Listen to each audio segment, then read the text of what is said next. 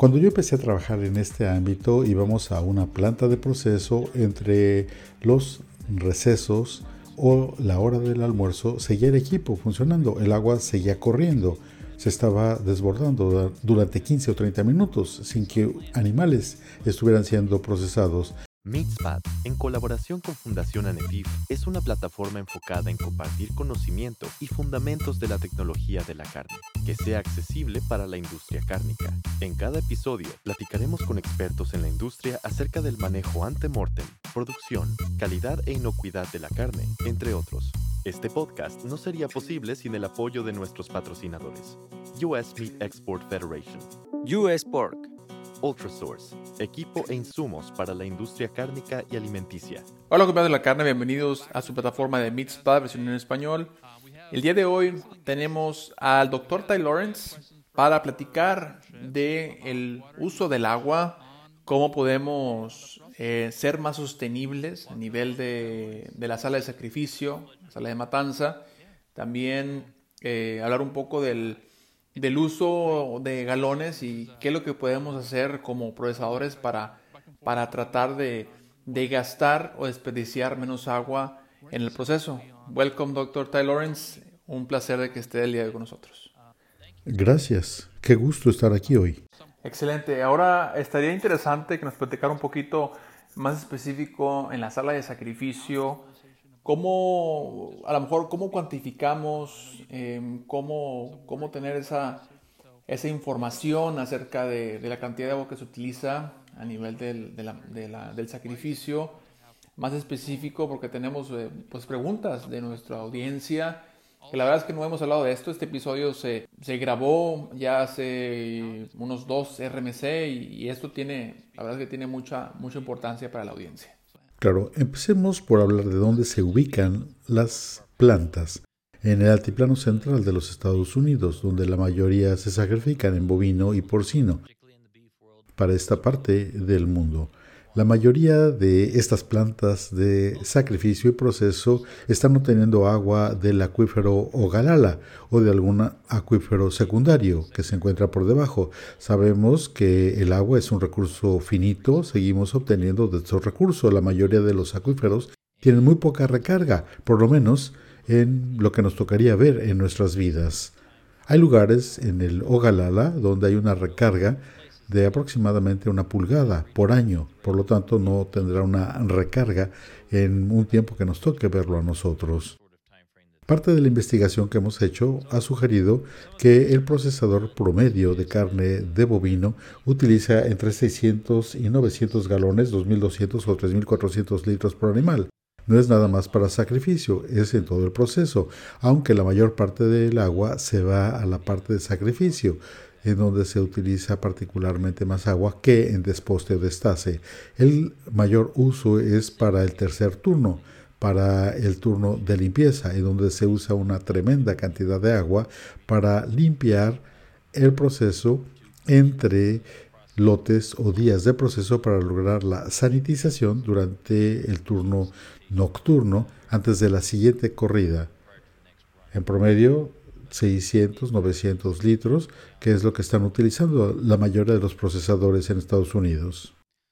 Hemos venido platicando de, la importancia de, los recursos naturales, bueno, en este caso que estamos hablando más puntualmente de, agua y el doctor Lawrence pues ha, eh, ha estudiado mucho del, uso del agua y hablando, bueno, desde, desde, lo que es Nebraska hasta, hasta lo que es la parte norte de Texas, el, el, como lo conocemos el Panhandle. Y, bueno, a lo mejor es, estaría interesante que nos hablara un poco de, pues cómo podemos monitorear ah, el uso del agua, a lo mejor como procesadores de carne, qué, qué métodos o qué alternativas tenemos para utilizar menos agua. Yo creo que ese es el, ah, pues uno de los, de los objetivos que, que queremos que también eh, entienda la gente que nos escucha. Si nos preguntamos por qué básicamente tiene que ver con el cuidado de alimentos cuando se agrega un nuevo proceso, por ejemplo, años atrás habremos lavado la cabeza con una manguera y luego se inventó el lavado para cabeza. Habremos lavado la canal con una manguera y luego se inventó el lavado en un equipo para la canal y así fuimos agregando los diferentes obstáculos para inocuidad de alimentos. Con cada obstáculo usamos agua de una forma u otra. Puede ser agua líquida en vapor con algún producto químico, pero básicamente se está utilizando agua. Por ejemplo, los esterilizadores para cuchillos a 180 Fahrenheit, 82 centígrados, tienen agua corriente. En muchos casos, el usuario va ajustando el volumen de qué tanta agua va a estar corriendo y lo podemos ver cómo varía, en donde alguien a lo mejor solamente tiene agua corriente con un poco volumen o alguien podría tener agua corriente en, de manera abundante para poder tener su estación de esterilización 180 Fahrenheit. Aquí estamos hablando del esterilizador de cuchillos que tenemos, o que los, los operarios, los tablajeros, por cada, cada vez que van, van procesando un animal diferente, pues tienen que esterilizar. O por el contrario, en la época moderna se puede tener un sistema de tres cuchillos. Se usa un cuchillo mientras dos están en el esterilizador con tratamiento de calor para matar cualquier cosa que tenga en la superficie entre una canal y otra. Ese es un buen ejemplo. Lavado de cabeza, lavado de canal, pasteurización con vapor, aspersores para enfriar. Todo esto se va agregando. El sistema de enfriamiento también usa agua para los sistemas de enfriamiento con amoníaco, también los sistemas de enfriamiento utilizan el agua y también con la limpieza nocturna. Si tomamos toda esta agua, se divide entre el número de animales procesados por día, llegamos a las cifras que compartí. Y también yo creo que podemos hablar de las diferencias entre los, los grandes procesadores de carne. Tenemos que, por lo menos en Estados Unidos, se pueden contar con los dedos de la mano los grandes procesadores que en muchas de esas plantas tenemos ah, los, los, los, gabinetes de lavado o las, los túneles de lavado donde pasan las canales y bueno, hay boquillas que van aplicando agua por medio de, de, una, de la aspersión de agua presión, a veces es agua solamente, a veces lleva algún tipo de antimicrobiano, un ácido orgánico como es el láctico, peracético, pero a lo mejor podemos hablar de eso, ¿no? ¿Cuáles son, eh, hablando de a lo mejor pequeños pedazos de carne, cuáles son algunas de las también de las alternativas para, digo, porque sabemos que también eso nos ayuda a bajar la carga bacteriana que tenemos en, en la, en el cuarto de rastro. Sabemos que llega un animal, pues con carga bacteriana en la, en la piel, eh, en las patas, y tratamos siempre de utilizar alguna intervención para poder bajar esa carga. Quisiera retomar cuando empecé este trabajo hace una década. Una de las cosas que observamos y luego pusimos esto en tela de juicio para los procesadores, lo que yo llamo simplemente el tener operaciones sencillas.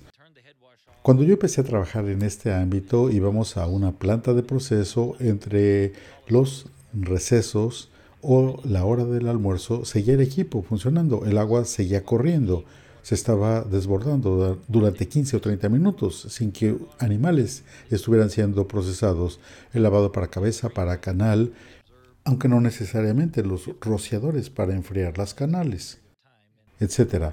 Todo esto seguía corriendo sin que los animales estuvieran siendo procesados, ni cabezas ni canales. Y cuando empezamos a hacer las preguntas, mucho era por temor de que literalmente no regresara el agua cuando se le volviera a abrir la llave. En una ocasión no se pudo abrir la llave de regreso después del receso y esto causó muchos problemas y costó mucho dinero. Y entonces decimos, bueno, el agua es barata, es gratuita, ¿para qué nos vamos a arriesgar? La prendemos, le abrimos al agua en la mañana y la dejamos corriendo. En algunos casos extremos observamos que incluso entre un turno y el otro seguía corriendo el agua y es un periodo largo. Con el tiempo uno va teniendo estas conversaciones, uno hace preguntas, uno pone en tela de juicio estos asuntos para los sistemas y la gente paulatinamente va cambiando, pero no fue de la noche a la mañana y hubo conversaciones difíciles para que la gente piense en que tenemos recursos limitados que queremos conservar. ¿Pueda platicarnos, eh, por favor, acerca de, bueno, ya hablamos un poquito de lo que, lo que ocurre, cuando esa agua ingresa a la planta y hablamos un poquito de los, de los túneles de aspersión, de los túneles de lavado de canales. Pero ¿qué, ocurre con esa agua al final? Y podemos hablar de, algunos de los métodos como las lagunas de, oxidación, y que nos habla un poquito de, qué es lo que o qué tratamientos podemos darle al, agua. Eh, sabemos que algunas plantas van separando lo que es el, agua de la sala de matanza o sacrificio que lleva algo de sangre y también el agua que a lo mejor hay más en, el área de proceso o cortillas huese que lleva más pues a lo mejor más grasas eh, o la grasa en sí de lo que de lo que se va cortando trimeando.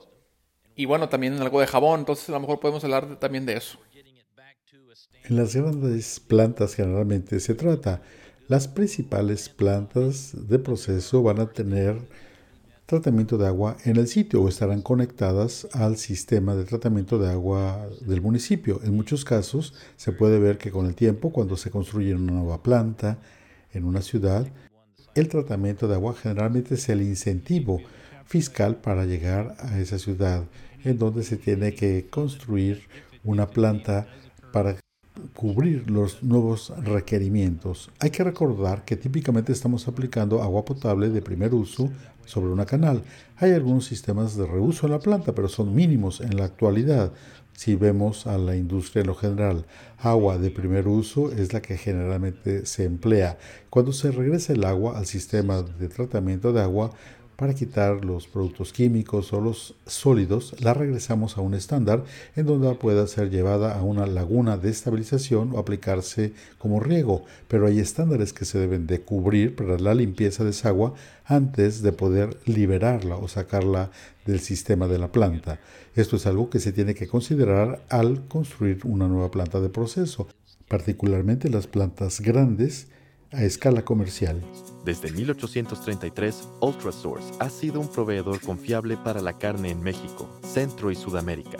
Provee equipo para el sacrificio, procesamiento y empaque de productos cárnicos y alimenticios. Yo creo que es una buena recomendación, eh, pues, recomendarle a la gente que está en esas regiones un poco aisladas de acercarse con la gente de los municipios para, para ver qué, qué, qué tratamiento se le puede dar o qué uso se le puede dar a esa agua. Yo creo que es algo, algo importante que a veces no, no mencionamos. Representaría un gran reto empezar desde cero. Cualquiera que se encuentra en la construcción de una nueva planta, acérquese al gobierno regional, al municipio, para conocer cuáles son las reglas de ese estado, de esa región, y también qué incentivos pueden darle a usted para construir su complejo o actualizar su complejo en su comunidad, porque eso es una consideración, no nada más el agua que usted está tomando, sino el agua de desecho que estará produciendo.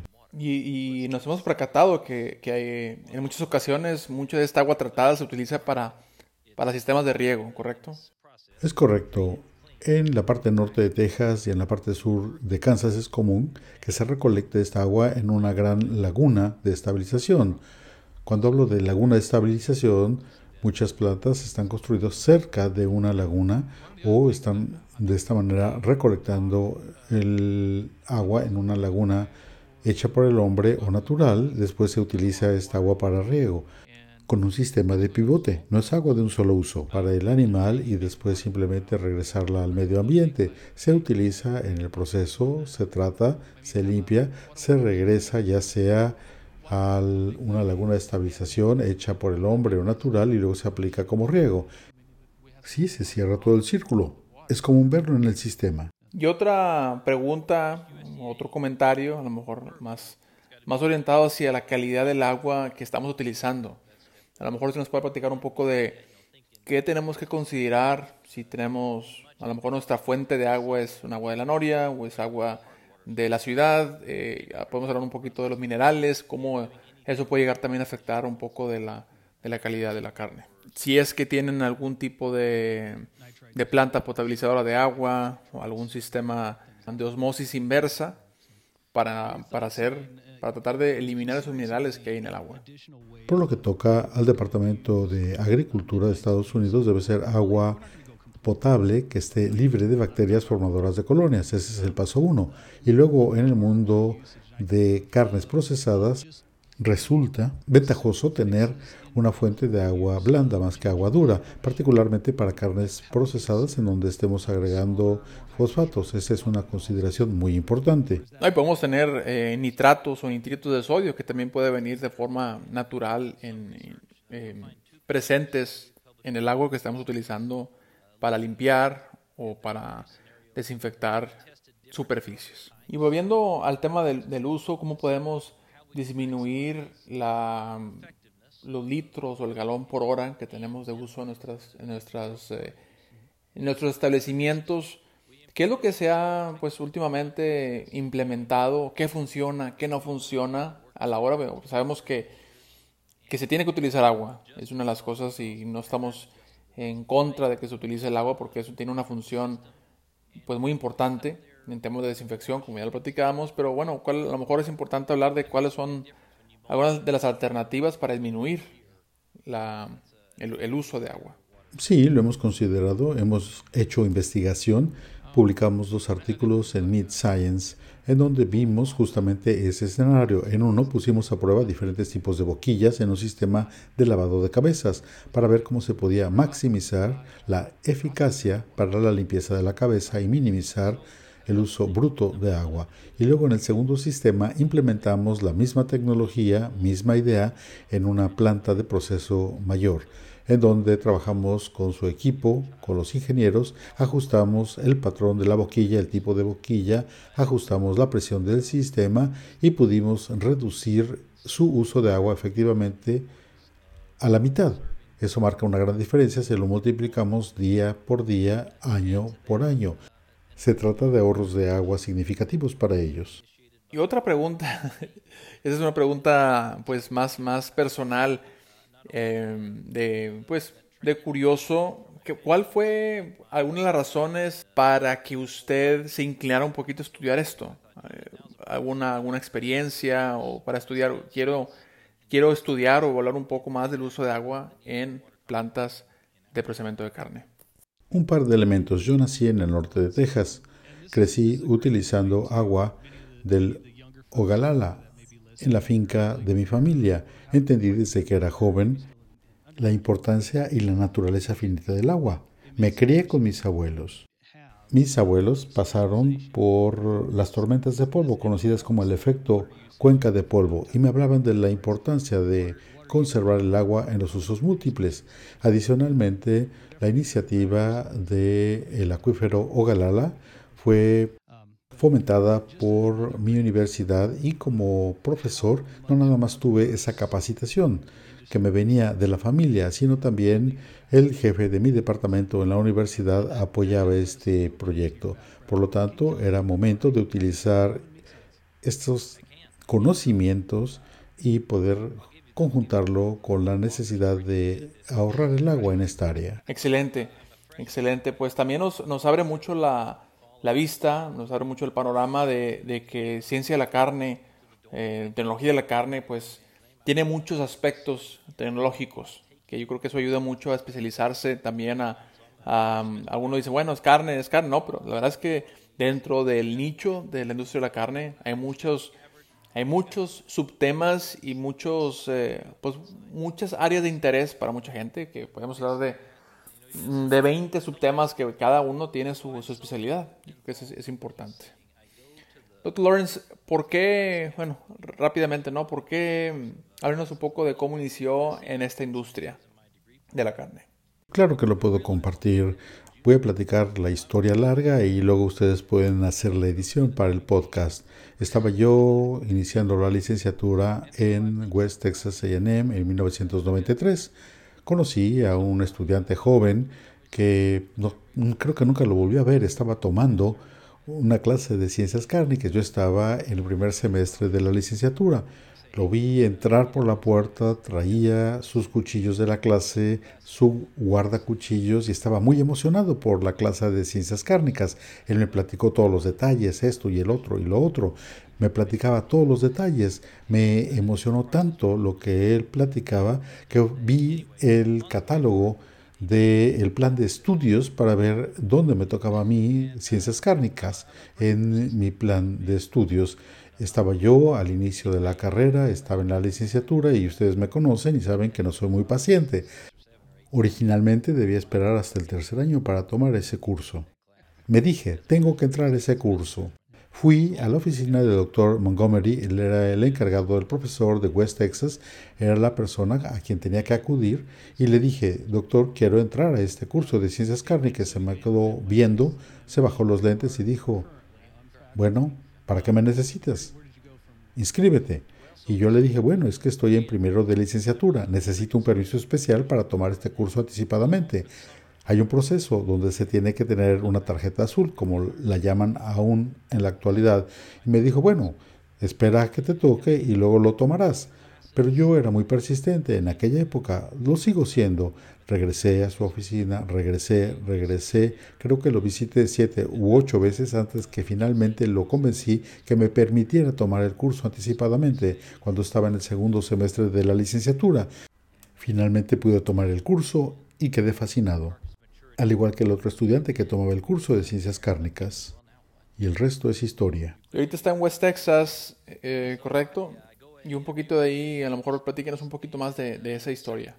Bueno, estamos hablando del segundo semestre de la licenciatura. Regresé a casa para el verano, regresé a la universidad. El doctor Montgomery me contrató en la primera semana en la escuela para ayudar como asistente de enseñanza en los cursos, en laboratorios, en el Centro de Investigación de Canales me quedé ahí y en aquella época, cuando ya estaba en cuarto año, me dijo tienes que empezar a pensar en el posgrado. Hice la maestría con el doctor Montgomery en el ámbito de dentición y madurez de la canal. Cuando estaba ahí, pensé, ¿y ahora qué viene? Bueno, me dijo claramente tienes que continuar con el doctorado. Finalmente fui, tuve entrevistas en diferentes escuelas. Mi segundo mentor, también eh, tendré el privilegio de entregarle un premio mañana por la noche en la Universidad Estatal de Kansas. El doctor Dykeman fue mi asesor, pero tengo el privilegio de decir que en aquella época había ocho profesores connotados en ciencias cárnicas y pude trabajar con todos ellos. Pude aprender mucho de todos ellos por todo lo que ellos me contribuyeron y fui muy afortunado. Después de la Universidad Estatal de Kansas, tuve la oportunidad de ir a trabajar con Doug Sutton y Angie Simmons en Smithfield Foods. Estuve ahí varios años y probablemente seguiría trabajando en esa empresa hoy si no hubiera sido por el llamado de Western Texas AM University para regresar a casa y hacerme cargo de este programa.